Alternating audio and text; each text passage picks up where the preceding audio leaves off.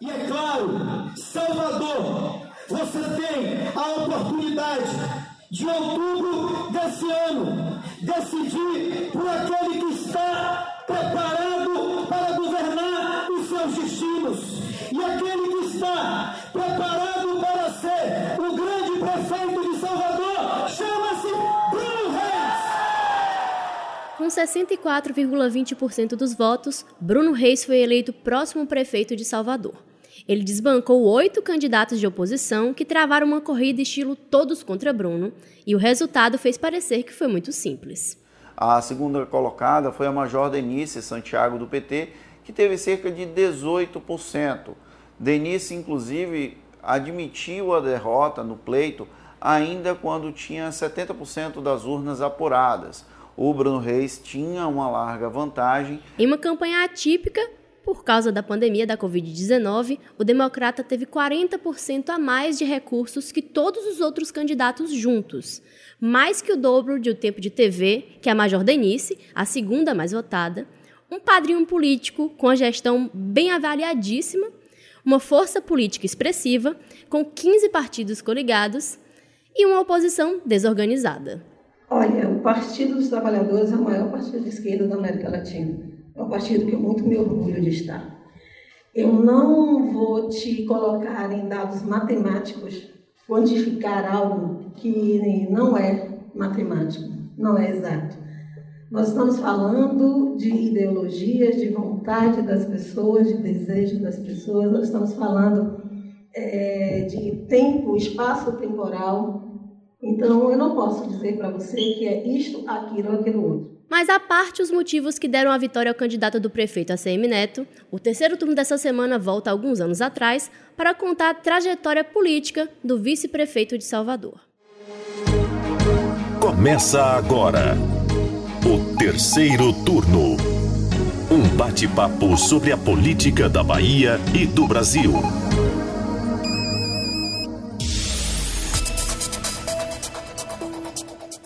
Apresentam comigo o podcast de política do Bahia Notícias, os repórteres do site Ailma Teixeira. Oi, oi.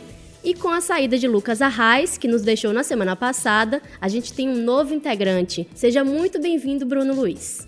Oi, gente, muito obrigado. É um prazer estar fazendo parte desse time com vocês e espero, né, dar algumas alegrias a vocês, assim como o meu conterrâneo Vampeta deu alegrias a esse estado, né? Mas falando sobre política, acho que é muito difícil, né? Assim, dar alegria para as pessoas, mas vamos lá. Ah, mas a, a gente, se diverte, é, é, A gente aqui, de vez em quando, dá risada, tem umas novelas também que a gente comenta aqui. Amo novela, é comigo mesmo.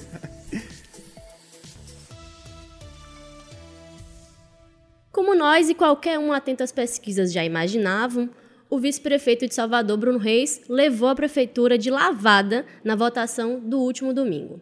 De acordo com os dados do Tribunal Superior Eleitoral, Bruno ganhou em todas as zonas da cidade, em apenas duas delas com menos de 60%.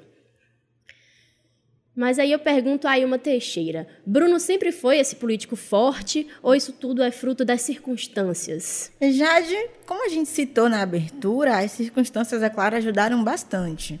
Agora, a construção do nome de Bruno como candidato, também a construção política dele, tem um papel importante aí. Ele foi subindo de degrau em degrau, se capitalizando, vamos dizer assim, enquanto político, que agora vai ser o, o prefeito de Salvador.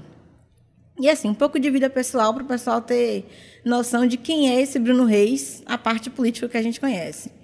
Ele tem 43 anos, é taurino, para quem gosta de signo. Importante. Olha, taurino é um pessoal bem bacana, entendeu? Gente boa. Você é taurina por acaso? Sou taurina. e pelo que a gente apurou, ele tem uma característica muito forte de taurino, que é a persistência. Ouvi muito isso para esse podcast, que o Bruno é muito persistente, muito dedicado àquilo que ele quer. Ambicioso foi uma coisa que eu ouvi Verdade. bastante falar sobre ele também. Ele é natural de Petrolina, em Pernambuco, mas cresceu na cidade vizinha, em Juazeiro, aqui no norte da Bahia. Mas ainda criança veio morar em Salvador e aí tem uma parte triste da história, né? Aos 9 anos ele perdeu a mãe, depois aos 15 perdeu o pai, foi criado pela avó. Mas hoje, homem feito, é casado, pai de três filhos. Advogado de formação também, Bruno é pós-graduado em gestão pela Fundação Getúlio Vargas e mestre em desenvolvimento e gestão social pela Universidade Federal da Bahia, além de também já ter atuado como professor. Ele ministrava a disciplina Bases Constitucionais da Administração Pública no Instituto Baiano de Ensino Superior.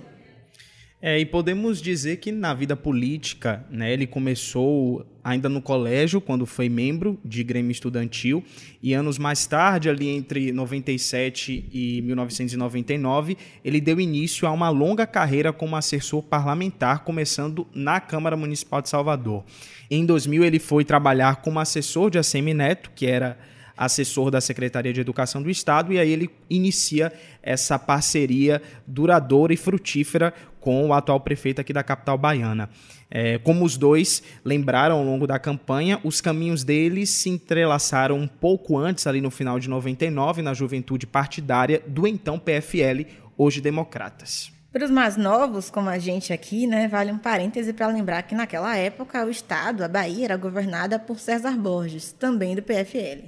E o ponto, né, que nesse momento aí é que, como eu tinha dito, começa a parceria dos dois. A Semineto foi eleito deputado federal em 2002 e até 2010, né, Bruno ocupou essa função de assessor de Neto. Essa relação ela só foi interrompida na eleição de 2010, quando Bruno conquistou uma cadeira na Assembleia Legislativa da Bahia. Na época, ele era do PRP, que se fundiu ao Patriota alguns anos atrás. É, sobre esse período, eu conversei com alguns colegas jornalistas que cobriam a Assembleia Legislativa na época, e eu ouvi muito que essa proximidade entre a Semi Neto e Bruno Reis incomodou um pouco alguns políticos ali da base, porque a Semi Neto já é um nome que nasce grande na política, né, sendo neto de Antônio Carlos Magalhães, e então ele tinha Bruno Reis, vamos dizer, entre aspas, como candidato dele naquela eleição. Claro, essa ter esse padrinho político certamente alavancou bastante a candidatura de Bruno Reis à Assembleia Legislativa da Bahia. E aí alguns políticos não se sentiram muito confortáveis, né, com esse novato esse político novo ainda já chegando com tanto espaço, com tanta pompa. Já chegou sentando na janela, né? É o que falam. e eu acho que vale é, também lembrar como é que Bruno, né, ele, ele chega aí a, a, a, se tornar deputado estadual, ele tinha um trabalho nas bases do interior do prefeito Assemi Neto, né? Então, ele e Pablo Barroso cuidavam, Pablo Barroso, que hoje é secretário de Cultura, Municipal de Cultura, cuidavam das bases de Neto no interior, quando era deputado federal, e quem fazia isso aqui em Salvador era era Léo Prates. Né, que é atual deputado estadual e secretário municipal de saúde. Então, Bruno acabou é, conhecendo bastante essas bases no interior e isso foi é, muito importante até para as articulações políticas que Bruno vem a fazer até dentro da Assembleia Legislativa na bancada de oposição. Ou seja, uma relação de ganha-ganha, né? Isso, com certeza. E para a gente citar aqui alguns dos feitos de Bruno como deputado estadual né, na Assembleia Legislativa da Bahia, ele integrou e presidiu comissões e chegou a ser o vice-líder da bancada da minoria na ALBA. Colegas que cobriram a casa na época que Bruno era deputado estadual é, comentam que ele sempre foi muito acessível, do tipo ali que fica ocupando a tribuna, que tinha um discurso combatente contra o governador na época, que era Jacques Wagner. E a informação que a gente teve aí conversando com os colegas é que Bruno era justamente essa boa fonte, essa pessoa é, bacana para os jornalistas falarem, porque ele entendia muito dos, de todos os trâmites da casa, entendia da burocracia, das coisas legais, porque advogado, né? Então, estava muito por dentro disso tudo. E, em meio a isso, o partido que ele integrava na época, que era o PRP, passou para a base do então governador Jacques Wagner e Bruno, que já era um nome relevante na oposição, como a gente já citou aqui, era o menino dos olhos de ACM Neto na casa, mudou para o MDB, que é o partido pelo qual ele disputou o segundo mandato como deputado estadual lá na eleição de 2014. E aí, nesse período, a história já foi diferente, né? Porque ele passou pouco tempo no exercício do cargo, para a gente lembrar aí aos nossos ouvintes. Bruno se licenciou para assumir a Secretaria Municipal da Promoção Social, Esporte e Combate à Pobreza de Salvador, que é uma pasta importante na estrutura do município, e depois ele deixou a Alba para ser vice-prefeito aqui em Salvador. Algumas matérias da época, inclusive, lembram que ele foi escolhido candidato entre nomes como o atual presidente do Bahia, Guilherme Belintani, que assumiu diversas secretarias no governo de ACM Neto, com uma boa avaliação, inclusive, nas pastas. É, e também Silvio Pinheiro, que é ex-presidente do Fundo Nacional de Desenvolvimento da Educação. Então, Bruno acabou passando na frente né, dessas duas figuras, tendo essa vantagem, vamos dizer assim. E aí a definição de Bruno Reis como o pré-candidato a vice-prefeito na chapa com a Semi Neto teve uma recepção grandiosa no então PMDB. E esse é um ponto curioso da história porque quando ele entrou no partido, o comando ainda era do ex-ministro Jadel Lima, né? Hoje todo mundo sabe que está detido em decorrência do processo do banco de 51 milhões encontrado em um apartamento da Graça e aí, no evento de filiação de Bruno, por exemplo, tinha Semineto, Embaçaí, João Galberto e outras grandes lideranças aqui da Bahia na época, mostrando então a importância que essa filiação tinha para o PMDB. Né? Ele era um político que já se destacava, então estava ali na asa do partido, um partido que ainda tinha muita credibilidade aqui nas cidades, ou seja, era uma relação, era um evento de fato. Isso, é, e acho que é interessante até trazer um bastidor é, entre algumas das pessoas né, com quem eu conversei para esse podcast. Eu falei com Lúcio Vieira Lima, né, ex-deputado federal, né, que acompanhou, que é, que é do MDB, acompanhou bastante esses bastidores na época. Ele até falou que Bruno Reis não era a primeira opção né, de ACM Neto para ser candidato a vice. Né? Neto tinha ali uma preferência, segundo Lúcio e até outras pessoas com quem eu conversei, por Luiz Carreira, né, que é secretário da, da Casa Civil, municipal da Casa Civil atualmente, né, que era visto como um nome mais velho ali já, com uma carreira política mais perto do fim, que não faria sombra a Semineto, não tinha maiores pretensões.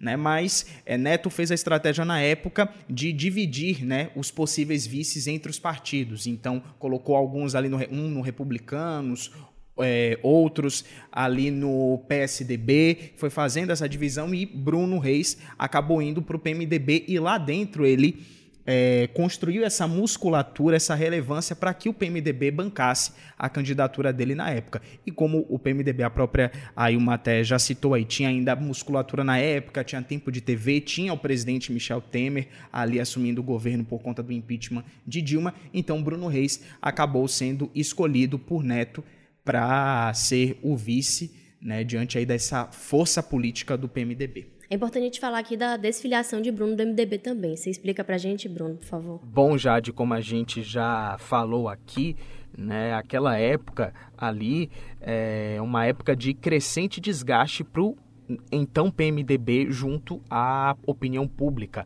É um momento em que é, esquemas de corrupção, casos de corrupção, escândalos começam a ser revelados envolvendo grandes lideranças do partido. E um epicentro disso é aqui a Bahia, por conta do caso do bunker de 51 milhões de reais envolvendo Gedel Vieira Lima, Lúcio Vieira Lima, família Vieira Lima ali como um todo. Isso passa a preocupar o prefeito Assemi Neto, que poderia ter na chapa um partido com envolvido nesses grandes esquemas de corrupção, né? O prefeito passou a ter é, receio de que isso fosse usado, fosse muito usado pela oposição na, na eleição para governador, caso ele fosse candidato. Então começou ali uma operação para tentar tirar o MDB da chapa. E como é que foi feita essa operação? Esvaziando o partido. Bruno Reis é, aproveita a janela partidária de 2018 e sai do PMDB, volta para o DEM e todos os deputados estaduais que estavam filiados ao PMDB na época também saem do partido. Então o partido fica esvaziado, fica sem tanta força, sem musculatura e assim a Semineto teria a justificativa perfeita para não trazer, para não ter o MDB na chapa. Além do fato de que se Neto deixasse a prefeitura realmente com Bruno Reis, a prefeitura passaria para as mãos do PMDB, né? O DEM não queria isso, então para manter o poder, para manter a prefeitura nas mãos do DEM foi feita essa articulação aí também para trazer Bruno Reis para o partido. Ele chega ao Democratas, né, abrigado e que abrigo, não é mesmo? Bom, que é um partido que está em ascensão, o Democratas, é, desde que se tornou Democratas, era antes PFL, ele tá aí só crescendo na Bahia. Eu lembro que nessas matérias que a gente fez durante no período pré-eleitoral, é, nas pesquisas, a gente consegue identificar como o DEM vem eleição a eleição ganhando mais espaço, se fortalecendo, ganhando musculatura. E vamos ver onde é que vai, isso vai parar, né? E se vai parar. O rebrand do partido é tipo um case de sucesso, né? Você muda de nome e alavancou. É, e polariza hoje com o PT na Bahia novamente, né? Vem ganhando esse, essa, essa relevância novamente. Né? Essa semana eu conversei com um cientista político, o professor Cláudio André, que ele até sinalizou isso, a importância de quatro partidos que são protagonistas aqui na Bahia e que também são no cenário nacional, né? E ele disse que essa eleição de 2020 pode sim marcar aí e dar para a gente já um, uma noção do que está para acontecer em 2022. Que os, esses quatro principais partidos são o DEM, o PT, o PP, do vice-governador João Leão, e o PSD, dos senadores Otto Alencar e Ângelo Coronel, né? Mas voltando aqui ao tema inicial, que é Bruno e a eleição, nessa eleição ele foi uma aposta e tanta do DEM, né? O DEM do prefeito ACM Neto, que é o presidente nacional do partido. E a candidatura de Bruno recebeu aí 7,2 milhões de reais da legenda. Até a atualização feita pelo TSE, no portal de divulgação de contas eleitorais, na terça-feira à noite, Bruno foi o candidato que mais recebeu recursos do Democratas no Brasil inteiro. Eu lembro que um tempo atrás, lá no meio da, da campanha mais ou menos, ele ainda rivalizava um pouco com Eduardo Paes, mas depois deslanchou aí. É, o claro homem disparou. Que... O homem disparou. Como tem segundo turno no Rio de Janeiro, é possível que Eduardo Paes ganhe ainda mais dinheiro nessa reta final. Agora, o que Bruno já levou foi muita grana. É, e eu acho que vale também lembrar né, que a Semineto, presidente do Nacional do DEM, uma priorização do próprio Neto para essa candidatura de Bruno Reis aqui em Salvador, né? E foi o, o, o local, né, a, o capital onde o DEM teve o melhor desempenho eleitoral, né, de, de prefeito, a, a melhor votação. E essa aposta é, em Bruno não foi aleatória, enquanto a oposição no município não se organizou Bruno está aí como potencial candidato desde aquele vai, não vai, não foi de Assemineto na eleição para o governo do estado. E eu quero dizer a vocês que o meu coração me impede de deixar a prefeitura nesse momento. E ainda falando sobre esse vai, não vai, não foi, temos o choro histórico, icônico, né, já que entrou aí para os anais da política baiana de Bruno Reis, ali é, percebendo que ele não seria prefeito, né, teria que adiar esse sonho dele por mais dois anos. É, e voltando aqui ao assunto, o prefeito segurou até o último minuto, deixou o Bruno sonhar e, em cima do prazo, declarou que não ia abandonar a prefeitura. Então, desde aquele momento, já se especulava que Bruno seria o candidato do grupo de Neto em 2020 e eles não ficariam de braços cruzados, né, não ficaram de braços cruzados esperando isso. É, e foi até uma coisa que surgiu também com as pessoas com, com quem eu conversei, dizendo que a partir dali, Neto é, disse: Olha, você tentou articular minha eleição, você me ajudou bastante, tinha essa perspectiva para você, e agora que você não foi candidato, eu tenho né, a obrigação de pavimentar essa sua eleição em 2020. E como foi que começou esse processo de pavimentação da candidatura de Bruno? Bruno virou secretário de infraestrutura e, numa gestão que tem como carro-chefe as obras conduzidas na cidade, ele teve a pá e o cimento na mão para poder se capitalizar. Com o resultado da eleição, é claro, fica nítido que ele conseguiu né, se capitalizar na cidade. Ele tem interlocução com lideranças nos bairros, se mostrou um articulista político é, bastante eficaz nessa gestão, não só com os pequenos vereadores, mas também com pequenas lideranças mesmo do, das comunidades, dos bairros, o que ajudou bastante a levá-lo, né, a trazer ele a essa condição de eleito em todas as zonas de Salvador. É um resultado realmente grandioso para um candidato em primeiro turno.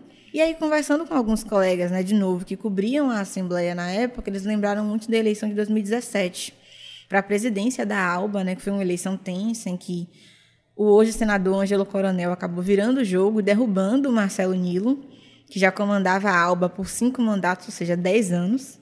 naquela cadeira, então ele perdeu, foi surpreendido e com apoio da oposição a nível do Estado. É, que foi essencial para desbancar Marcelo Nilo. Foi o, o como, como diria o voto de Minerva, né? Foi o que virou realmente a situação. Foi o que fez a diferença, já que Nilo era o candidato do governador, né, da base do governador Rui Costa. Então a oposição chegou lá e disse: a gente quer essa figura.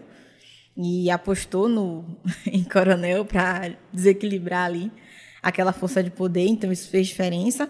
E Bruno Reis é uma das figuras que atuou nos bastidores para dar esse resultado. É né? uma coisa que a gente não, é, vamos dizer, não é tão, tão discutida, não é tão lembrada, né? Vamos dizer assim. Mas ele estava ali atuando, sendo esse personagem importante de bastidor para ajudar a Coronel a chegar onde ele chegou.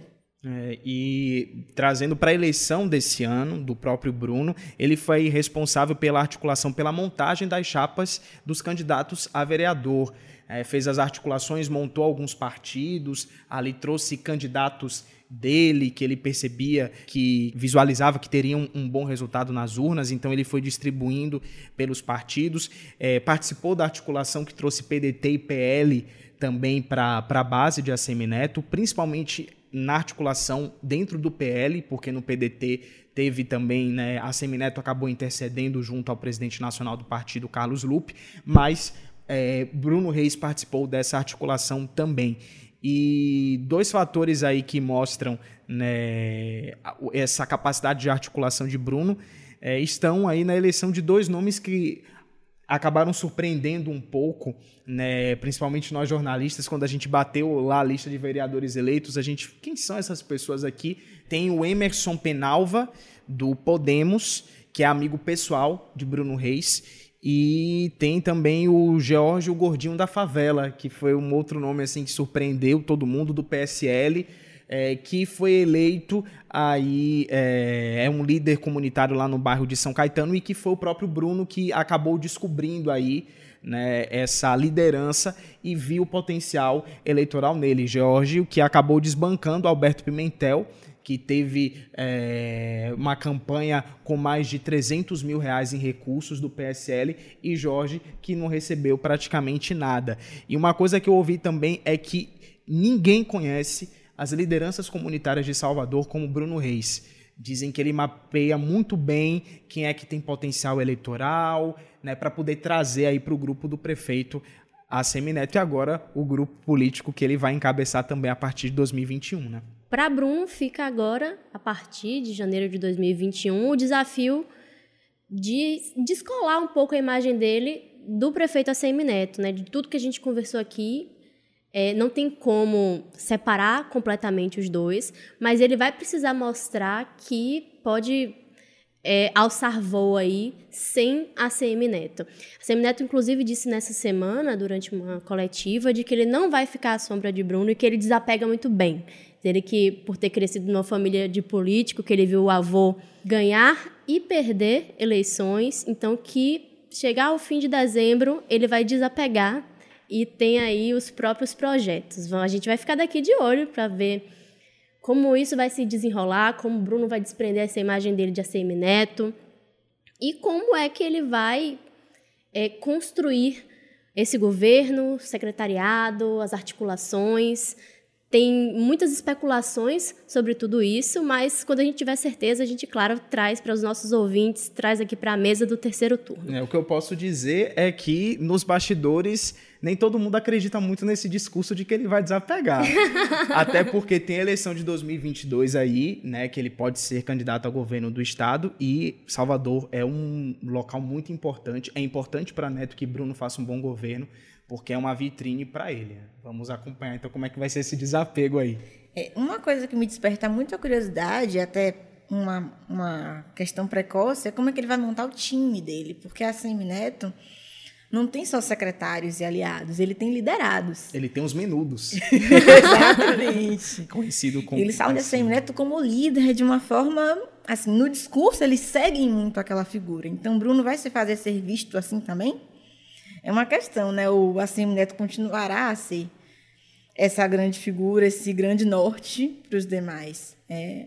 E isso me chamou a atenção. Eu fiz essa pergunta para todo mundo com quem eu conversei e ninguém soube citar um nome de quem seria essa, de quem poderia ser essa pessoa de confiança, né, de Bruno e esses de quem poderiam ser esses liderados. Vamos ver como é que ele vai ah, gerar esse capital político próprio a partir de agora. Terceiro turno.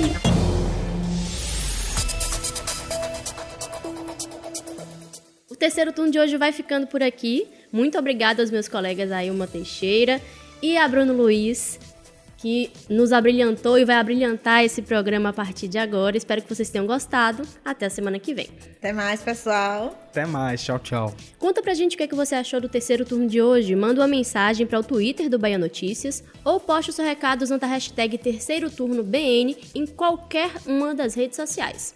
O programa é gravado da redação do Bahia Notícias e conta com a apresentação dos repórteres Jade Coelho, Bruno Luiz e Ailma Teixeira. Os áudios utilizados são do YouTube e do Bahia Notícias. A edição de som de Paulo Vitor Nadal e o roteiro de Ailma Teixeira. Você ouviu o terceiro turno, o seu podcast semanal sobre a política da Bahia e do Brasil.